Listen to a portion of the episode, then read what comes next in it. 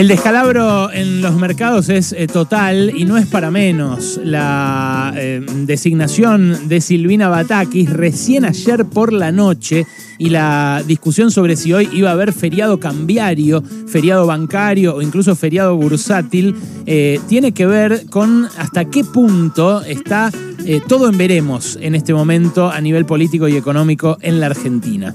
Eh, Batakis es eh, una economista sólida. Voy a arrancar por ahí. Batakis es una buena economista, una economista sólida, una economista eh, heterodoxa, industrialista, que incluso hizo una maestría sobre economía climática, o sea que está al tanto de las discusiones del siglo XXI a nivel mundial, de una discusión que después de la pandemia no puede estar ausente, e incluso en su experiencia en la gestión pública hizo cosas piolas. En la provincia de Buenos Aires, por ejemplo, empujó el impuesto a la herencia, a la transmisión gratuita, a la transmisión gratuita de bienes. Empujó también revalúos que fueron progresivos en la provincia de Buenos Aires, porque claro, todo el mundo sabe, cuando se revalúa fiscalmente una propiedad, el dueño termina pagando más cerca de lo que debería pagar, más, algo más justo. Cosa que si no hay revalúos, eh, se hace más regresiva porque eh, zafan y terminan financiando el Estado los que tienen mucho menos que eso. Eh, también a Batakis le reprochan eh, el ajuste que llevó adelante como ministra de Scioli eh, cuando, por ejemplo, le bajó el sueldo a los docentes. Hubo una huelga muy importante de docentes frente a su política salarial desde la provincia de Buenos Aires.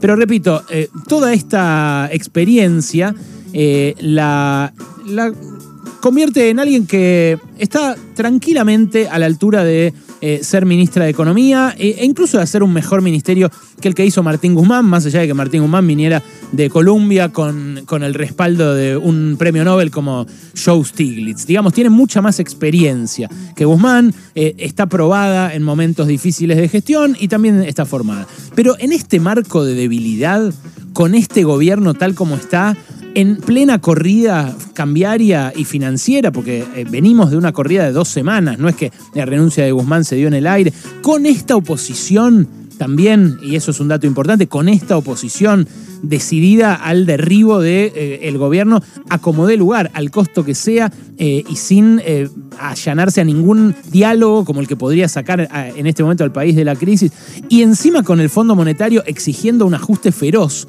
para la segunda mitad del año, eh, yo creo que tiene muy pocas chances de hacer eh, una buena gestión. Tiene muy pocas chances de salvar la ropa, incluso Silvina Batakis. Eh, pero no es de vuelta una cuestión suya. Me parece que este fin de semana hacía falta mucho más debate de ideas que de nombres. Y no hubo, no hubo ese debate de ideas, para nada. De hecho, no hubo debate de ningún tipo hubo una, eh, un nuevo episodio de severa hostilidad sobre el presidente Alberto Fernández en el discurso de eh, Cristina del sábado, junto con algunos de sus partidarios eh, ahí en Ensenada.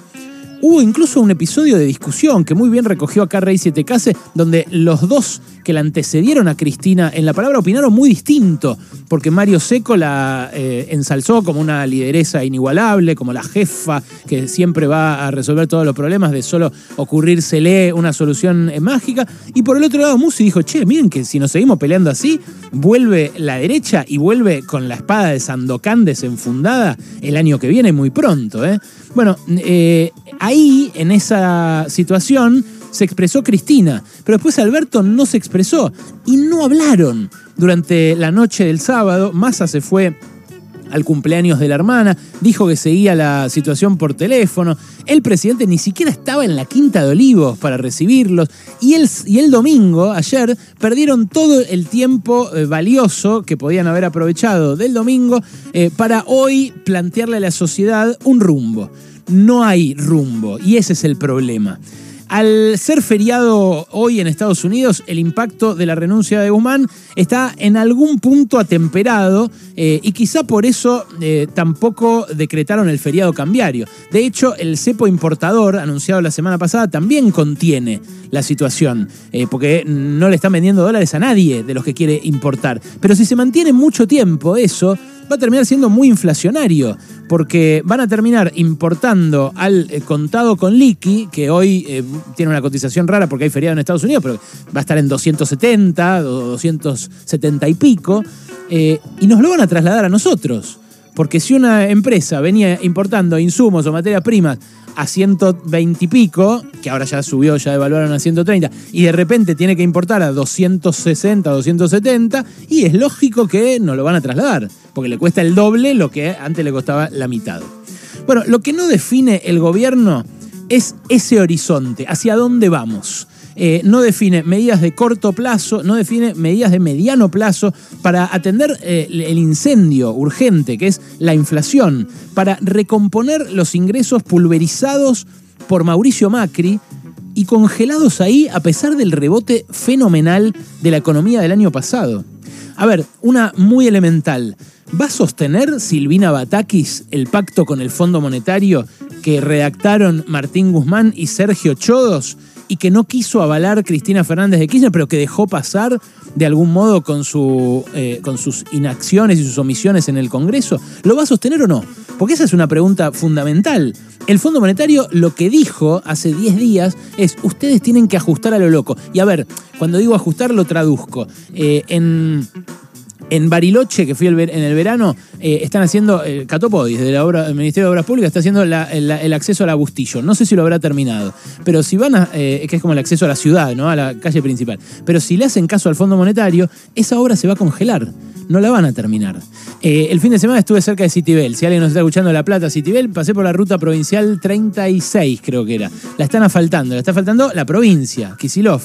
Ahora, si le hacen caso al Fondo Monetario, le tienen que cortar el chorro de las transferencias a todas las provincias. Entonces probablemente esa ruta también deje de asfaltarse o no se asfalten otras. Y para eso van a dejar de contratar a empleados que hoy tienen laburo y que en la segunda mitad de este año no van a tener laburo. De vuelta, si le hacen caso al Fondo Monetario. ¿Qué va a pasar eh, con los programas sociales? ¿Qué va a pasar con los programas sociales? Porque el Fondo Monetario había dicho, basta, no pueden dar más y ahora ah, se abrió de vuelta la discusión. Bueno, por eso es que el problema principal tiene una manifestación económica, pero es político.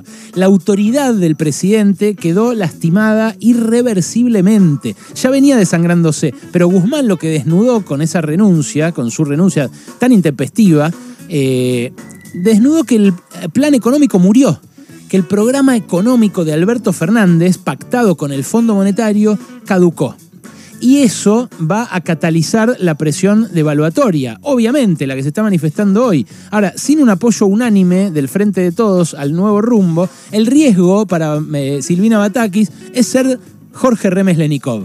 Es hacer un eh, ministerio eh, temporario, interino, en el cual se dé la devaluación nadie quiso llevar adelante, nadie quiso agarrar la papa caliente del ministerio para devaluar y para tener la culpa de que se deterioren todavía más los ingresos. Eh, y si agarró ella es porque realmente tiene una valentía eh, notable, eh, pero también porque debe creer que lo puede frenar. Y eso es lo que no está claro que pueda en este momento, no Batakis, este gobierno. A ver, cabe hacerse un montón de preguntas, pero la del Fondo Monetario es la primera. La segunda es, ¿le van a responder a Batakis los encargados cristinistas del área energética? Eh, va a hacerse la segmentación tarifaria que quería hacer Guzmán para que se le cobre más la energía a las familias de alto poder adquisitivo. Si no se va a hacer, ¿qué le van a decir al Fondo Monetario que está exigiendo que baje el gasto, aunque sea un cachito en el rubro de subsidios? Eh, otra pregunta, ¿va a coordinar mejor con Miguel Pese? Con quien está reunida en este momento Silvina Bataque, porque Miguel Pese es albertista. Eh, los energéticos son kirchneristas, veces albertistas. El jefe de la Comisión Nacional de Valores eh, que regula la bolsa es de masa. Entonces sigue todo loteado, sigue todo repartido y no hay nadie que haya agarrado la manija de verdad. Eh, pero tampoco quiero decir con esto que la solución fuera el superministro Massa con todos los suyos. Más que superministros, lo que hace falta es un acuerdo sobre a dónde ir y cómo hacerlo. A ver, si la idea es ir por un ingreso universal, como planteó Cristina el sábado, ¿Se puede sostener el acuerdo con el Fondo Monetario? Porque el acuerdo con el Fondo Monetario lo bloquea, entonces hay que decidir eso. Ahora, si la idea en cambio es legalizar de algún modo el circulante de dólares en el país, como también dijo Cristina, en sintonía con eh, Carlos Melconian, con Luciano Laspina, con economistas de, de la derecha, ¿eh? de la derecha incluso de Juntos por el Cambio. Entonces, ¿cómo se implementaría? Porque Cristina también está desorientada. Cristina tira componentes de planes ortodoxos y heterodoxos en cada uno de sus discursos, por lo menos en los últimos dos, que son contradictorios entre sí. Porque escucha por un lado a Melconian, pero por el otro lado escucha a economistas como Hernán Lecher del CEPA, que, eh, bueno, eh, qué sé yo, lo destacó en un discurso, eh, lo echó a Culfas en parte porque le había dicho que no a incorporarlo a él como secretario de Comercio, y qué sé yo, es, es absolutamente incompatible una cosa con la otra. Lo más probable es que en caso de hacerle casos a los dos, la choquen cada vez más. Bueno, el internismo viene paralizando la gestión eh, de manera ya inocultable, completamente inocultable. Pero esta gestión tal como venía, este gobierno tal como venía, terminó. Se acabó. No lo podemos ver más a Alberto gobernar como gobernaba. ¿Por qué? Porque nadie le va a hacer caso. Así como durante el fin de semana le eh, rechazaron ser ministros de economía, un montón de economistas que se prepararon toda su vida para hacerlo y que eh, quieren agarrar ese que es el mejor puesto, el más añorado por un economista, pero no lo quieren agarrar porque lo agarrarían ahora en el peor momento. Bueno, así como el internismo paraliza la gestión, les drena votos. Le drena votos al frente de todos. No a Alberto Fernández, a los tres. Eh, y, ahí eh, me parece que eh, entra la apreciación de cada uno. Pero a mí me parece muy grave y me parece especialmente irresponsable, sobre todo por cómo es la oposición. Hoy Horacio Rodríguez Larreta sería, por ejemplo, el único capaz de sentarse con Alberto Fernández a negociar determinados parámetros de convivencia y de aprobaciones de leyes para que este gobierno pueda sobrevivir, que eso es a lo único que puede aspirar. Eso es a lo único que puede aspirar a partir de ahora. Sobrevivir hasta el final del mandato. Ahora, Rodríguez Larreta, a su vez, también está recontra eh, marcado y recontra condicionado por los halcones de su propio espacio que le dicen ni en pedo te vas a reunir con Alberto, que ni en pedo a su vez se va a reunir con Cristina todos ellos que tienen las necesidades resueltas, que tienen la vida hecha y que no pasan las penurias que va a generar esta crisis montada sobre la crisis de la pandemia, montada a su vez sobre la crisis de Macri, tienen una responsabilidad gigantesca en esto que está pasando y la gente se los va a facturar. Eh, yo me imagino que eh, Cristina debe creer que todavía está tiempo de separarse de la suerte de este gobierno y decir fue Alberto. Pero sabes qué? Eh, hay una crisis mundial prácticamente inédita. Tenemos ingresos aplastados, aplastados por la era Macri. Se gana muy poco en la Argentina, se gana muy poco en el laburo que sea. Y eso es responsabilidad ya también de este gobierno